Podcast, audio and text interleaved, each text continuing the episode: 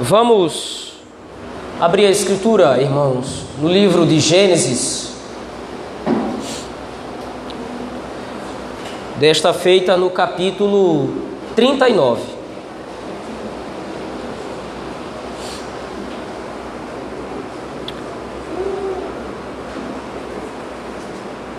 Livro de Gênesis, primeiro livro da lei de Moisés.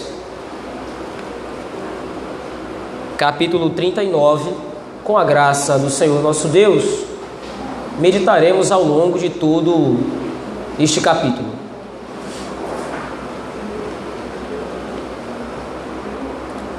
Livro de Gênesis, capítulo 39. Assim nos diz a lei do Senhor. José foi levado ao Egito e Potifar, oficial de Faraó, comandante da guarda egípcio, comprou dos ismaelitas que o tinham levado para lá. O Senhor era com José, que veio a ser homem próspero e estava na casa de seu senhor egípcio. Vendo Potifar que o Senhor era com ele e que tudo o que ele fazia, o Senhor prosperava em suas mãos, logrou José mercê perante ele, a quem servia e ele o pôs por mordomo de sua casa e lhe passou as mãos tudo o que tinha. E desde que o fizera mordomo de sua casa e sobre tudo o que tinha, o Senhor abençoou a casa do egípcio por amor de José. A bênção do Senhor estava sobre tudo o que tinha, tanto em casa como no campo. Potifar, tudo o que tinha, confiou às mãos de José, de maneira que, tendo por mordomo, de nada sabia, além do pão com que se alimentava. José era formoso de porte e de aparência. Aconteceu, depois destas coisas, que a mulher de seu senhor pôs os olhos em José e lhe disse: Deita-te comigo.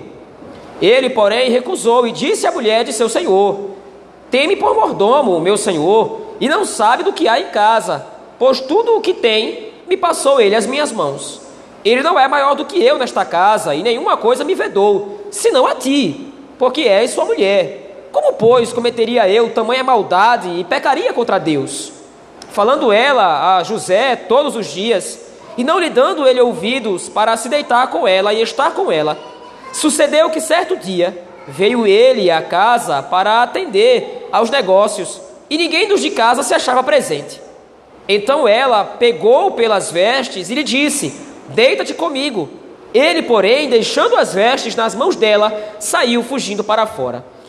Vendo ela que ele fugira para fora, mas havia deixado as vestes nas mãos dela, chamou pelos homens de sua casa e lhes disse: Vede, trouxe-nos meu marido, este hebreu, para insultar-nos. Veio até mim para se deitar comigo, mas eu gritei em alta voz. Ouvindo ele que eu levantava a voz e gritava, deixou as vestes ao meu lado e saiu, fugindo para fora. Conservou ela junto de si as vestes dele, até que seu senhor tornou a casa. Então lhe falou segundo as mesmas palavras e disse: O servo hebreu que nos trouxeste veio ter comigo para insultar-me. Quando, porém, levantei a voz e gritei, ele, deixando as vestes ao meu lado, fugiu para fora. Tendo o Senhor ouvido as palavras de sua mulher, como lhe tinha dito, desta maneira me fez o teu servo. Então se lhe acendeu a ira. E o Senhor de José o tomou e o lançou no cárcere, no lugar onde os presos do rei estavam encarcerados, e ali ficou ele na prisão. O Senhor, porém, era com José, e lhe foi benigno, e lhe deu mercê perante o carcereiro, o qual confiou às mãos de José todos os presos que estavam no cárcere, e ele fazia tudo quanto se devia fazer ali. E nenhum cuidado tinha o carcereiro de todas as coisas que estavam nas mãos de José, porquanto o Senhor era com ele, e tudo o que ele fazia, o Senhor prosperava. Amém. Vamos orar ao Senhor nosso Deus, pedindo que o Senhor nos abençoe na meditação de Sua palavra. Oremos ao nosso Senhor. Deus benigno e misericordioso, temos lido a Tua palavra, Senhor. Nos dá a graça de poder compreendê-la. Nos ajuda a entender o texto sagrado mediante a aplicação do Teu Espírito para as nossas vidas. É assim que nós oramos no nome bendito e poderoso de Jesus Cristo, teu Filho. Amém. Meus irmãos, no domingo passado nós vimos que Moisés propõe uma perspectiva introdutória da história da redenção através de dois episódios que ele destaca da história e da genealogia de Jacó. No capítulo 37, Moisés introduziu a partida de José para o Egito. E como José, tendo chegado lá agora, está sendo usado pelo Senhor como instrumentos da divina providência na salvação do seu povo. Porém, esta segunda parte da informação, ela fica implícita ao texto. Porque no capítulo 38, ao invés de continuar naturalmente a narrativa da estada de José no Egito, Moisés interrompe o fluxo normativo e vai falar sobre Judá. E nós vimos que Moisés faz isso de maneira muito estratégica, porque é a partir da figura de Judá somada à figura de José que o personagem do Messias ele vai ser exemplificado na história da redenção. Então, os capítulos 38 e 39 de Gênesis, eles estão estrategicamente colocados aqui para que eles possam servir de introdução à história messiânica. Então nós vimos no capítulo passado que Judá prefigura o Messias através de alguns aspectos. Por exemplo, é através de Judá que o Senhor vai ser representado através da realeza do trono da descendência messiânica. O rei prometido vai vir da descendência de Judá. E nós vimos isso a partir da própria introdução que Moisés faz no final do capítulo 38, quando há ali uma pequena genealogia que demonstra o nascimento de dois dos filhos de Judá, Pérez e seu irmão Zera. Agora é hora de Moisés introduzir a segunda parte dessa narrativa messiânica, através da história de José. Porém, Existem alguns pontos nesse capítulo 39 que merecem a nossa atenção. Isto porque Moisés, de maneira muito cuidadosa, vai colocar um personagem em paralelo ao outro, isto é, Judá e José, eles são colocados lado a lado na narrativa bíblica, para que sejam feitas alguns conectivos e algumas referências. E veja, deve haver muito cuidado aqui.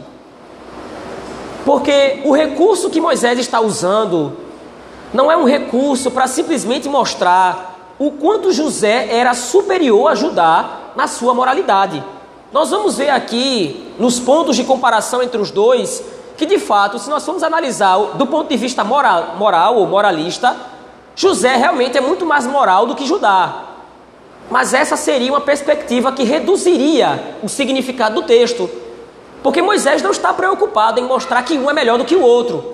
Moisés está preocupado em demonstrar que ambos contribuem para a construção da imagem do Messias de maneiras diferentes. Mais uma vez, Judá é responsável por demonstrar a excelência da realeza do Messias. José, por outro lado, vai demonstrar a saga do Messias, principalmente o seu sofrimento redentivo. Mas veja, como disse, há alguns pontos de paralelo que nós precisamos observar entre os personagens de José e Judá. O primeiro dos pontos é que ambos estão afastados da terra da aliança ou ambos estão afastados do representante da aliança. Veja, volte seus olhos agora ao texto, ao capítulo 38, versículo 1. No capítulo 38, versículo 1, o narrador descreve: Aconteceu por esse tempo que Judá se apartou de seus irmãos. No capítulo 39, no versículo 1, essa informação é repetida, referindo-se agora a José. José foi levado ao Egito. Então agora, tanto Judá quanto José são apresentados na narrativa como estando afastados da terra da aliança ou de Jacó, que é o representante da aliança do Senhor. O segundo ponto é que há um comentário introdutório que demonstra, em primeiro lugar, a reprovação divina para com Judá e a aprovação do Senhor para com José. Veja aí, no versículo 2 do capítulo 38, é demonstrado que Judá se casa com uma cananita. Isso é um comentário feito por Moisés para demonstrar o começo do declínio espiritual de Judá. Por outro lado, no capítulo 39, no versículo 2, é dito que o Senhor era com José. Então você tem a reprovação divina sobre um e a aprovação divina sobre o outro. Em terceiro lugar, por causa disso, sobre um vai vir miséria e ruína, e sobre o outro vai vir a prosperidade e a bênção do Senhor. Veja, no capítulo 38, nos versículos de 3 a 10, é descrito que os filhos de Judá são maus perante o Senhor e por isso morrem. E esse retrato é feito para demonstrar as consequências da moralidade caída de Judá. Por outro lado, no capítulo 39, versículo 3 a 6, é dito que José prosperou na casa de Potifar. O Senhor era com José e por causa disso ele estava prosperando. Quarto ponto: tanto Judá quanto José são expostos à tentação. Porém, ambos respondem de maneiras diferentes à tentação. Judá dá vazão à natureza caída do seu coração e se prostitui com o cananita, e depois ele se prostitui com Tamar. José, por outro lado, rejeita a tentação, ele se afasta do mal e rejeita a mulher de Potifar. O ponto 5 de comparação entre os dois é que tanto Judá quanto José são acusados de crimes, porém com uma diferença. Existem provas que são forjadas para acusar José, por outro lado, existem provas que de fato desmascaram as atitudes de Judá. Judá de fato havia coabitado com Tamar, que era sua nora, e são apresentados o seu selo o seu bordão e o seu cajado. José, por outro lado, é acusado de estupro e de adultério, sem tê-lo feito, obviamente, e provas também são colocadas contra ele. As suas vestes são usadas como prova contra José. E por fim, agora você tem a virada na narrativa. Se você percebeu até aqui, existe sempre uma negatividade na narrativa de Judá e existe sempre uma positividade na narrativa de José. Judá, ou sobre Judá, parece haver sempre algo negativo sobre ele. Ele peca contra o Senhor, ele é acusado de adultério, ele é acusado de prostituição, ele é sempre parece visto de maneira negativa. Por outro lado, José é sempre visto de maneira positiva. Ele se aparta do mal, ele honra ao Senhor, o Senhor era com ele, o Senhor o faz prosperar. Mas o último ponto de comparação entre os dois alterna essa perspectiva. No final da narrativa de Judá, Judá reconhece o seu pecado, ele se arrepende diante de Deus e agora então é dito que ele agora vai fazer parte da descendência messiânica, da realeza. Por outro lado, José, no final da narrativa do, do capítulo 39, é dito que ele foi parar no cárcere por causa das suas obras. E por que, que há essa mudança? Por que, que há essa alternância? Veja, é aqui que Moisés então chama atenção para o drama do texto. Judá começa caído e termina erguido na narrativa. Por outro lado, José começa a narrativa na ascensão. Ele começa próspero, ele começa benigno, mas ele termina a narrativa sendo vítima de acusação e ele vai parar no cárcere. E é nesse ponto então que agora Moisés introduz a perspectiva messiânica se Judá representa a realeza, se Judá representa o reino do Messias que haveria de vir, José representa o sofrimento que o Messias deverá experimentar para que a salvação do povo de Deus seja executada. Novamente, observando agora em específico o capítulo 39, você vai vendo que tudo o que acontece a partir desse texto vai sendo montado através do quadro da divina providência. Lembre-se sempre disso. É o Senhor quem está por trás da história de Jacó. É o Senhor quem está guiando cada detalhe dessa narrativa. Mas veja, momento após momento, você tem a representatividade messiânica ficando cada vez mais clara. Judá representa o reino. José representa o percurso que o Messias vai fazer para que esse reino seja estabelecido e a salvação do seu povo seja devidamente executada. E agora então você tem como entender perfeitamente a narrativa. Veja, em primeiro lugar, o que aparece no texto é que José é bem sucedido em tudo o que ele faz, por uma razão muito simples. O Senhor era com ele. Veja aí, versículo de número 2, como nós vimos, até o versículo de número até o versículo de número 6. O Senhor era com José, que veio a ser homem próspero, aqui é um resumo do texto, e estava na casa de seu senhor egípcio. E veja, o demonstrativo bíblico então, e o cuidado que Moisés tem, é de fazer com que todo um cenário seja montado, e nós vamos ver como esse cenário vai sendo desenvolvido a partir das narrativas posteriores, um cenário em que cuidadosamente José está sendo guiado para o sofrimento. Ele começa próspero, ele trabalha na casa de seu senhor. Tudo quanto ele faz prospera. Mas aí então você tem uma quebra na narrativa. Ao que todos poderiam esperar, que a história de José poderia terminar da melhor maneira possível, não é assim que acontece. José é vítima da ganância dos homens. José é vítima do pecado dos homens. E por causa do pecado dos homens, José agora vai padecer na prisão. Como disse antes, tanto a figura de Judá quanto a figura de José, eles apontam para Cristo. Enxergar o reino em Judá já é uma figura que para nós está muito clara. Embora nós vejamos, vamos ver como é que isso vai ficando cada vez mais específico o reinado de Cristo através de Judá é uma figura inequívoca, é um ponto inequívoco no texto. Mas por outro lado, a saga de José, ela precisa ser necessariamente melhor esmiuçada, porque é através do sofrimento que José vai padecendo na sua narrativa, capítulo após capítulo, que é apresentado para o povo de Israel o percurso histórico que o Messias vai fazer para que o povo de Israel seja salvo dos seus pecados. E veja, qual é o parâmetro aqui? Moisés está escrevendo para o povo de Israel no Egito. E lembre-se, qual é a narrativa, qual é o contexto da saída do povo de Israel do Egito. Lembre-se ali de Êxodo capítulo 12 em específico.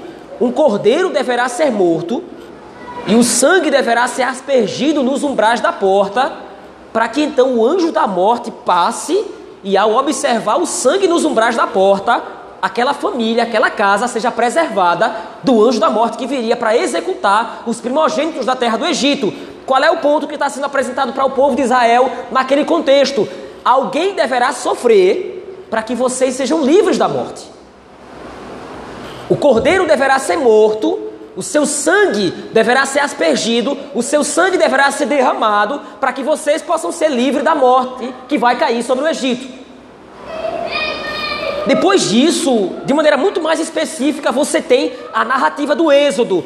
Ah, isso é, a décima praga, ela cai no Egito, ela fere os primogênitos e Faraó deixa o povo ir. Mas nesse ínter, o coração de Faraó se enche de ira de novo e parte em perseguição do povo de Israel.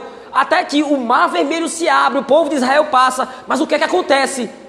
Faraó vai perseguir o povo de Israel mar adentro e o mar se fecha, destruindo os inimigos do Senhor. Houve sofrimento e morte dos inimigos para que o povo de Israel passasse ileso.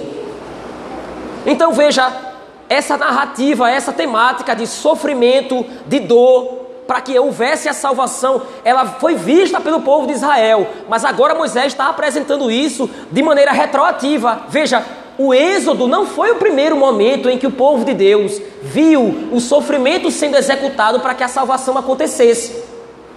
A Páscoa não foi o primeiro momento da história em que Deus fez alguém sofrer para que no seu lugar o povo de Deus fosse salvo.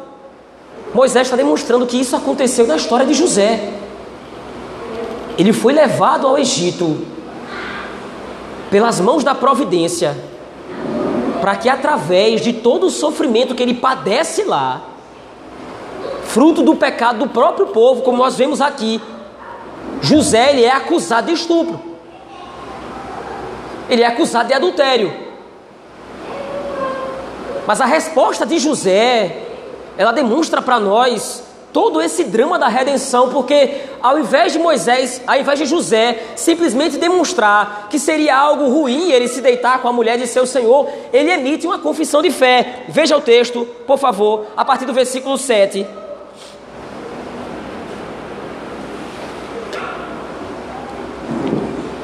partir do versículo 7, então você tem a introdução da tentação.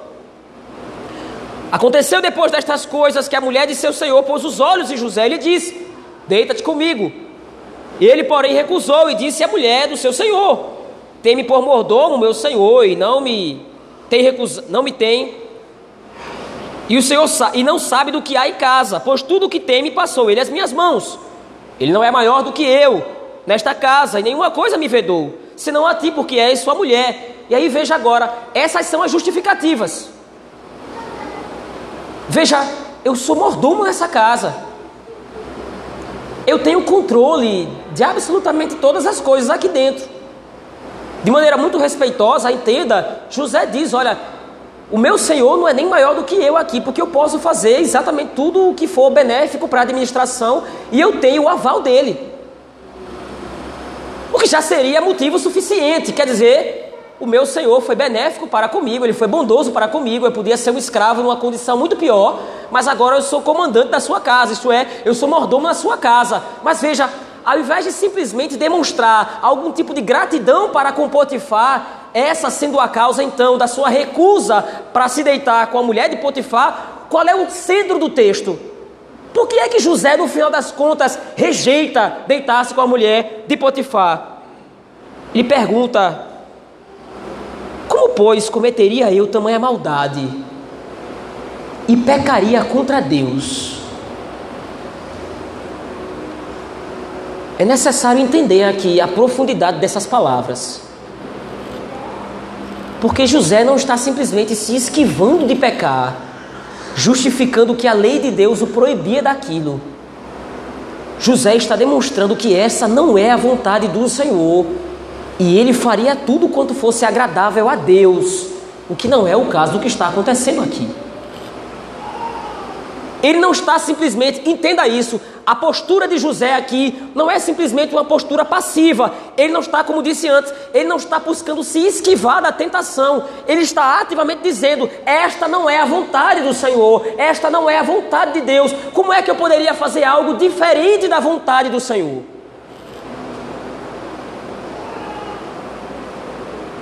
E veja, há um aspecto profundo aqui da representação messiânica que Moisés nos dá nesse texto. A maior preocupação de José era fazer a vontade de Deus. A maior preocupação de José era fazer aquilo que agradava ao Senhor. E como é que pode haver alguma referência messiânica aqui? Em determinado momento, Cristo diz: A minha comida e a minha bebida é fazer a vontade daquele que me enviou. Veja, tanto José quanto Cristo agora, eles estão sendo unidos pela narrativa bíblica, porque José demonstra que o seu maior intento, o seu maior desejo é fazer a vontade de Deus. Essa característica é uma característica que é lançada sobre o Messias. Qual é o papel do Messias nesse mundo? O que é que ele veio fazer? Ele veio cumprir toda a vontade de Deus. Ele veio cumprir toda a vontade do Senhor. E aí, como, Moisés, como José poderia cometer tamanha maldade, tamanha atrocidade de fazer algo que está fora da vontade do Senhor? A compreensão de José agora dos planos de Deus é uma compreensão ampla. Veja, é claro que ele não tem ideia ainda de todo o quadro que o tem levado ao Egito. Ele não tem noção ainda do porquê ele foi enviado ao Egito. Somente no capítulo 50 que essa noção fica suficientemente clara para ele. Mas José aqui já tem em mente alguma coisa. O Senhor não me enviou para cá por acaso. Ele não me enviou para cá levianamente. O Senhor tem um propósito e eu não posso fugir desse propósito. E aqui nós somos claramente introduzidos a Cristo.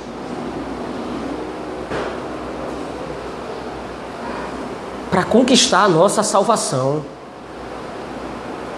O Senhor, nosso Deus, em Cristo Jesus, ele precisou obedecer a cada aspecto da obra redentiva, a cada aspecto da lei, tudo isso precisou ser obedecido por Cristo minuciosamente. A obra da redenção dependia de que o Messias cumprisse toda a lei de Deus. A obra da salvação dependia que o Messias executasse absolutamente detalhe por detalhe da lei do Senhor. E agora é esse quadro que Moisés expõe para o povo de Israel. Jacó e mais 70 pessoas vão sair da terra de Canaã para o Egito e eles vão ser libertos, eles vão ser salvos da fome. E o que é que proporcionou a salvação de Jacó da fome? O que é que proporcionou a salvação dos familiares de Jacó da fome? O que é que proporcionou a redenção do povo de Deus? O livramento do povo de Deus da fome? A obediência irrestrita de José à vontade do Senhor. O que é que proporcionou a nossa salvação? Que é que proporcionou a nossa redenção? para que o Messias pudesse salvar o povo de Deus, para que Cristo pudesse salvar o seu povo, ele tinha que ser perfeito. Como nós lemos no texto aos Hebreus hoje, nós vimos isso. Nós temos um sumo sacerdote que ele pode se compadecer das nossas fraquezas. Ele conhece as nossas fragilidades, mas o autor aos Hebreus, no versículo 15, ele faz questão de destacar: ele foi tentado e experimentado em todas as coisas, mas sem pecado. Era necessário que o Messias fosse um cordeiro perfeito, e ele assim foi.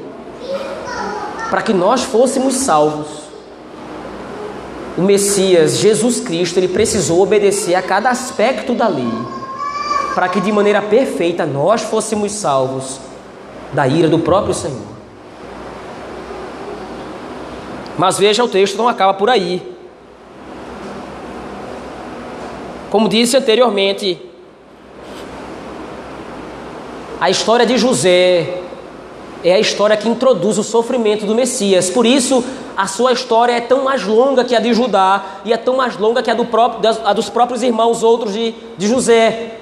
Porque é necessário agora que cada aspecto, cada faceta da história de José, do seu sofrimento, da sua humilhação seja demonstrada. Como nós vamos ver também que cada aspecto da sua exaltação vai sendo também demonstrado em seguida. E agora então ele é acusado de estupro, ele é acusado de adultério pela esposa de Potifar, porque vendo que José não a queria, então agora ela o acusa disso. E ela mente. Do versículo 13 ao versículo 17. No versículo 18, ela repete essa história. Você trouxe esse servo hebreu para nos insultar. Você trouxe esse servo hebreu para falar o mal de mim ou para fazer mal contra mim, porque ele quis me violentar e apresenta as vestes de José. Veja, é a segunda vez que a narrativa bíblica faz questão de parar nesse ponto e caracterizar as vestes de José. Lembre-se, no capítulo 37, isso é repetido diversos momentos. A túnica atalada em mangas compridas que Jacó tinha feito para José vai sendo repetido momento após momento no texto, porque aquelas vestes caracterizavam José. E agora essa mesma tônica, essa mesma temática é repetida agora no capítulo 39. No capítulo 37 foi a túnica atalada e mangas compridas que Jacó fez para ele, que caracterizou a, a possível, né, ou a suposta morte de José. Agora, novamente, é as vestes de José, a veste externa, é claro, o manto externo que José vestia, que é usado para caracterizar José. Mas ambas as situações demonstram aquilo que José não é. Embora os irmãos de, embora os irmãos de José tenham apresentado a túnica atalada e mangas compridas, embebida em sangue, dizendo que seu irmão havia morrido, ele não morreu. Embora a mulher de Potifar apresente as vestes de José como sendo as vestes de um estuprador, como sendo as vestes de um adúltero, não é isso que ele é.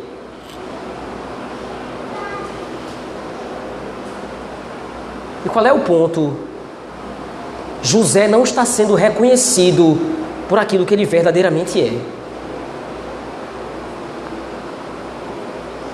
As pessoas ao redor de José não podem enxergá-lo ou não enxergam como ele verdadeiramente é diante de Deus. E esse é outro ponto também, onde a narrativa bíblica vai expor a identidade do Messias. Inclusive, nós vimos isso hoje, nós vimos isso hoje pela manhã. Cristo, pelos incrédulos, não é reconhecido por aquilo que ele é. Nós vimos hoje pela manhã, Cristo estava realizando sinais, ele estava realizando prodígios. Ele estava se apresentando como filho de Deus. Ele leu o texto de Isaías: O Espírito do Senhor está sobre mim. E ele diz isso altissonantemente: Eu cumpro essa profecia. Essa profecia que se cumpriu hoje. E ele está realizando sinais e prodígios e maravilhas. Mas as pessoas ao redor, o que, é que elas enxergam? Não é este o filho do carpinteiro? Não é este o filho de José? Não é este o filho de Maria? Não estão aqui seus irmãos? As pessoas ao redor de Cristo não conseguem enxergá-lo como ele de fato é. Ele é o Messias, ele é o Filho de Deus, ele é o Redentor. E ao final do texto, nós vimos hoje pela manhã, as pessoas se escandalizavam em Cristo, se ofendiam em Cristo. E agora, não reconhecendo aquilo que José é, José é encaminhado para o cárcere. Veja aí, versículo de número 20. Após Potifar ficar sabendo de tudo aquilo que supostamente houve, versículo 20 diz que o Senhor de José o tomou e o lançou no cárcere, no lugar onde os presos do rei estavam encarcerados, e ali ficou ele na prisão. E aqui há uma santa ironia no texto. Porque veja, a acusação que era feita contra José era uma acusação de alta traição. E segundo os comentaristas discursam, a pena merecida para esse tipo de crime era a execução sumária. José deveria morrer. Ele havia se deitado, ele havia desonrado a seu senhor. Então a pena para José, a pena merecida era a morte, era a execução. Mas, estranhamente, ao invés de matar José ou mandar executá-lo, Potifar agora o encaminha ao cárcere para fazer lá companhia aos prisioneiros do rei, aos prisioneiros políticos. O que foi que aconteceu? Será que Potifar, muito gentilmente, não vai executar José por pura misericórdia? Naturalmente não é essa a resposta. José é encaminhado para o cárcere, ao invés de ser morto, ao invés de ser executado, José é encaminhado para o cárcere pela providência do Senhor. Agora José está próximo dos servos do rei. Nós vamos ver no capítulo 40 por que dessa proximidade, porque lá agora José vai ter contato com os servos do rei, e agora José vai estar mais próximo de se aproximar de Faraó, e então agora vai estar mais próximo da sua ascensão. Mas veja, há um aspecto redentivo aqui inequívoco. É José quem está sendo encaminhado pelas mãos da divina providência durante todo o seu percurso para o sofrimento. Noutras palavras, e é impossível fugir da força desse texto aqui, é Deus quem está fazendo José sofrer.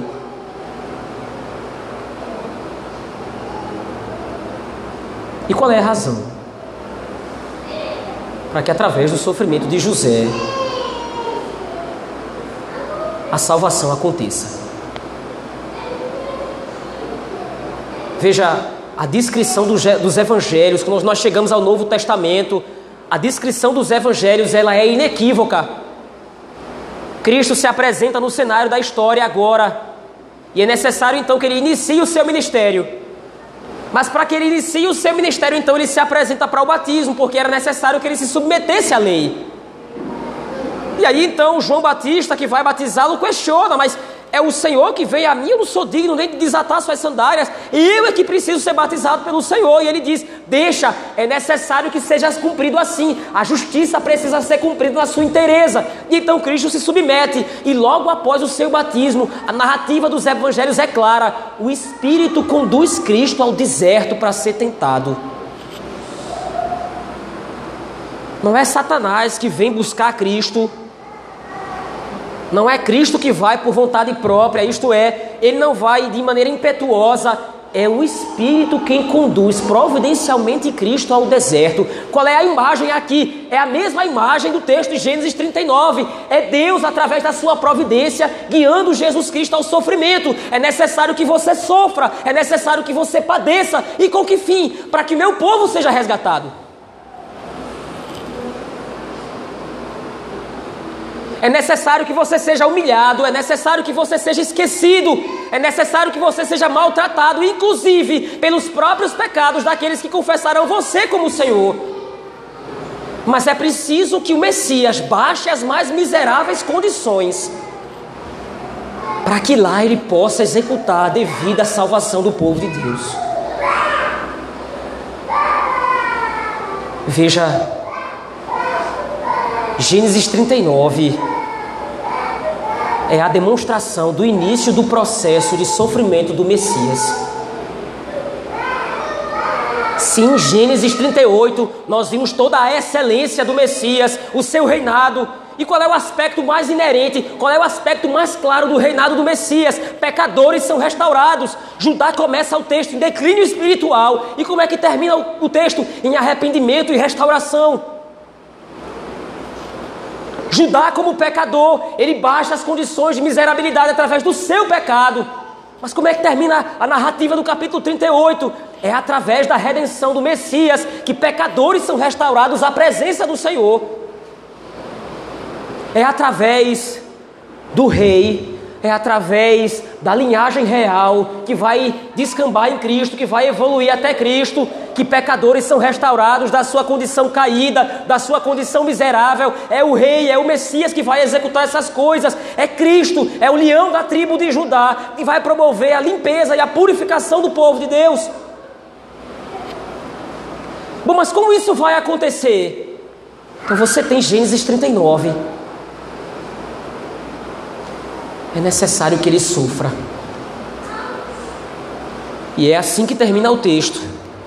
Porém, antes do texto terminar de maneira triste, o texto não termina de maneira sofrida. Como é que termina o texto? Veja, versículo 21.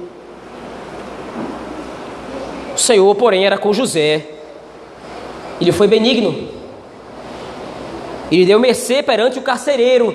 E aí você tem a, a, expressão, a repetição de uma outra expressão que é constante aqui em Gênesis 39, que é a prosperidade. Tudo quanto ele fazia, o Senhor prosperava. Isso foi dito no início do texto, lá no versículo 2. E agora é, o mesmo, é do mesmo jeito que termina o texto. Tudo que José fazia, o Senhor prosperava e no final, tudo que José fazia, o Senhor prosperava. Qual é o ponto? Por que da repetição dessas expressões?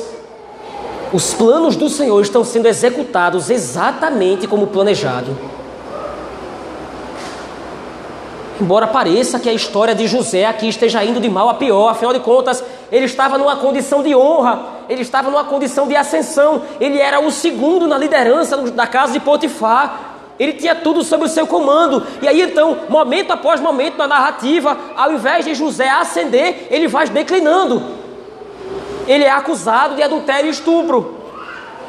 O seu senhor o lança no cárcere, lá ele vai ser esquecido. O que é está acontecendo? Porque a narrativa está declinando, diminuindo? Não. Tudo está exatamente dentro dos planos do Senhor. E a obra redentiva vai prosperar porque o Senhor é com ele. Meus irmãos,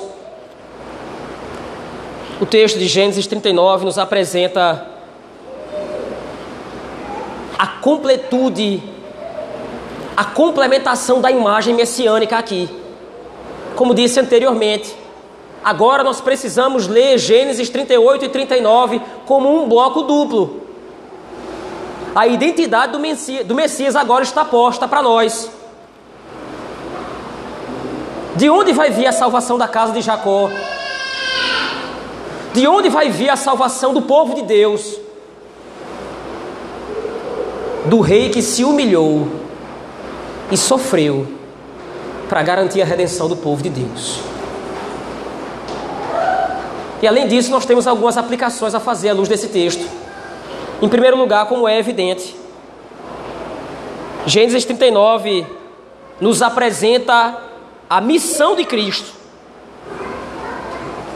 Em Gênesis 38, nós temos a identidade do Messias, a realeza, a excelência do Messias. E agora em Gênesis 39, nós temos a missão do Messias. E qual é a sua missão? Ele é o humilde servo sofredor, ele é o humilde servo do Senhor que foi enviado para resgatar o seu povo. José foi enviado ao Egito para sofrer. E lá padeceu muitas humilhações. Mas o sofrimento de José nunca poderá ser comparado ao sofrimento de Cristo. A humilhação que José sofreu,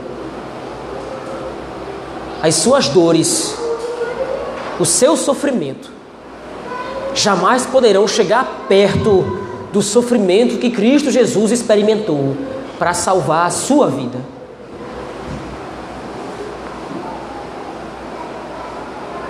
Se isso não está claro para você aqui, que esteja claro agora. O seu lugar como filho de Deus e filha de Deus foi conquistado graças ao sofrimento de Cristo. Em segundo lugar, Gênesis 39 completa para nós a imagem do Redentor, a imagem de Cristo. Nós não podemos e não devemos separar das Escrituras estas, esses dois aspectos da identidade de Cristo. É somente na palavra de Deus que reinado e martírio encontram alguma combinação. Nós não podemos retirar de Cristo o seu martírio, o seu sofrimento, como também não podemos retirar de Cristo a sua realeza e a sua excelência. Sempre que nós olharmos para as páginas das Escrituras, nós deveríamos enxergar que Cristo é um rei alto, excelente, todo-poderoso, mas que esse rei se humilhou a si mesmo, como diz o cântico de Filipenses, ele se esvaziou a si mesmo, não tendo por usurpação o ser igual a Deus, mas ele se esvaziou assumindo a forma de servo e suportou a morte e morte de cruz. E com que fim? Resgatar o povo de Deus. Sofrimento e realeza, glória e humilhação, dor e alegria, são temas que andam de mãos dadas nas Escrituras. A alegria nossa, a dor do nosso Senhor. A humilhação de Cristo, a nossa glorificação com Ele. A sua breve tristeza em troca da nossa eterna alegria.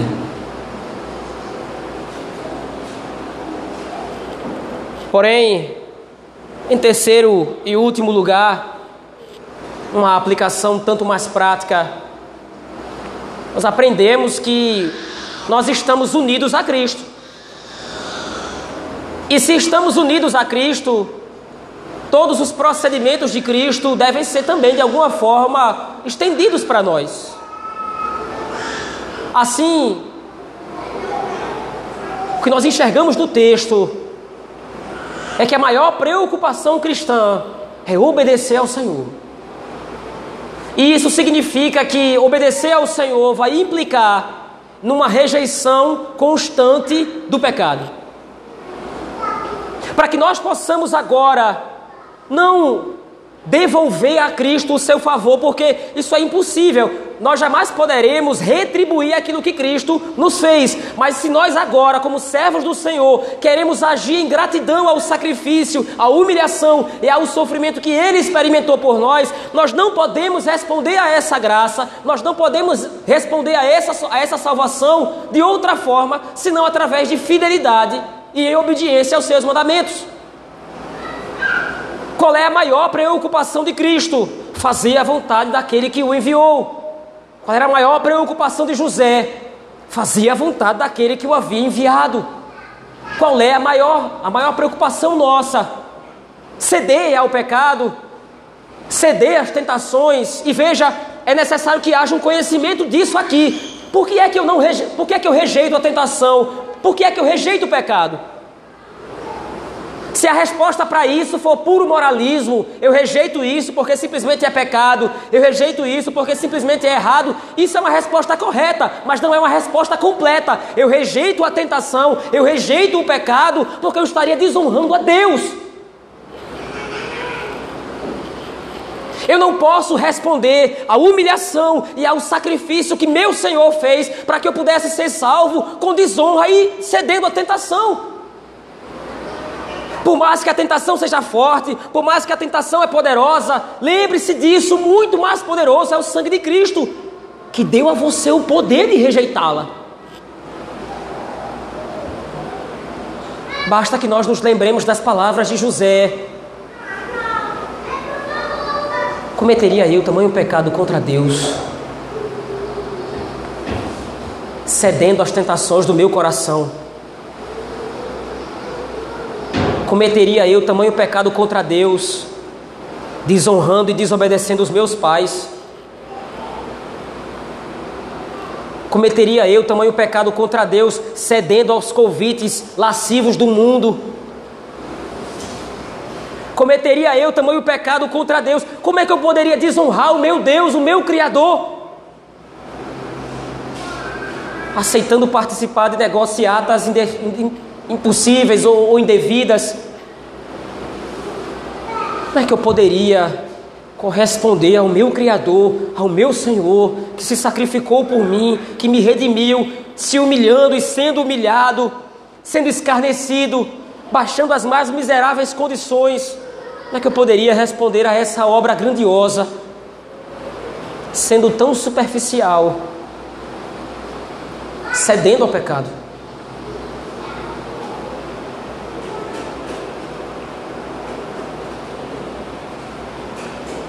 Mesmo que a rejeição ao pecado nos faça ser odiado pelos homens, e certamente mais cedo ou mais tarde isso que vai acontecer. O mundo é mau e caído, o mundo é perverso, o mundo peca e promove o pecado a todo instante, a todo momento, e qualquer filho de Deus que se levante protestando contra através de uma novidade de vida, através de uma vida de santidade, certamente vai ser alvo de críticas Lembre-se, o justo é bem-aventurado, o justo é aquele que tudo quanto faz prospera, porque ele atenta para a lei do Senhor e nela medita de dia e de noite.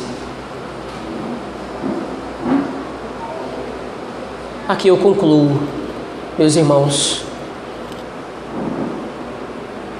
Judá e José foram os nomes escolhidos por Deus para que unidos a sua glória fosse apresentada, a glória de Jesus Cristo, o Rei sofredor que se ofereceu para nos salvar. Vamos orar ao nosso Deus, meus irmãos. Pai bendito, obrigado, Senhor porque já cedo no Antigo Testamento nós somos apresentados a Cristo Jesus, nós somos apresentados ao Rei excelente, ao Rei majestoso, que governa o universo com cetro de ferro. Já no Antigo Testamento nós somos apresentados ao leão da tribo de Judá, que governa a tudo e a todos. Já no Antigo Testamento, nós somos apresentados ao servo sofredor, que se humilhou e foi humilhado, que sofreu e padeceu morte e morte de cruz, sendo injustiçado, enviado e conduzido pelo próprio Senhor para se sacrificar no nosso lugar, por causa dos nossos pecados. Nos ajuda, ó oh Deus, a corresponder e a responder, a reagir a esta obra maravilhosa em obediência ao Senhor, louvando o teu nome.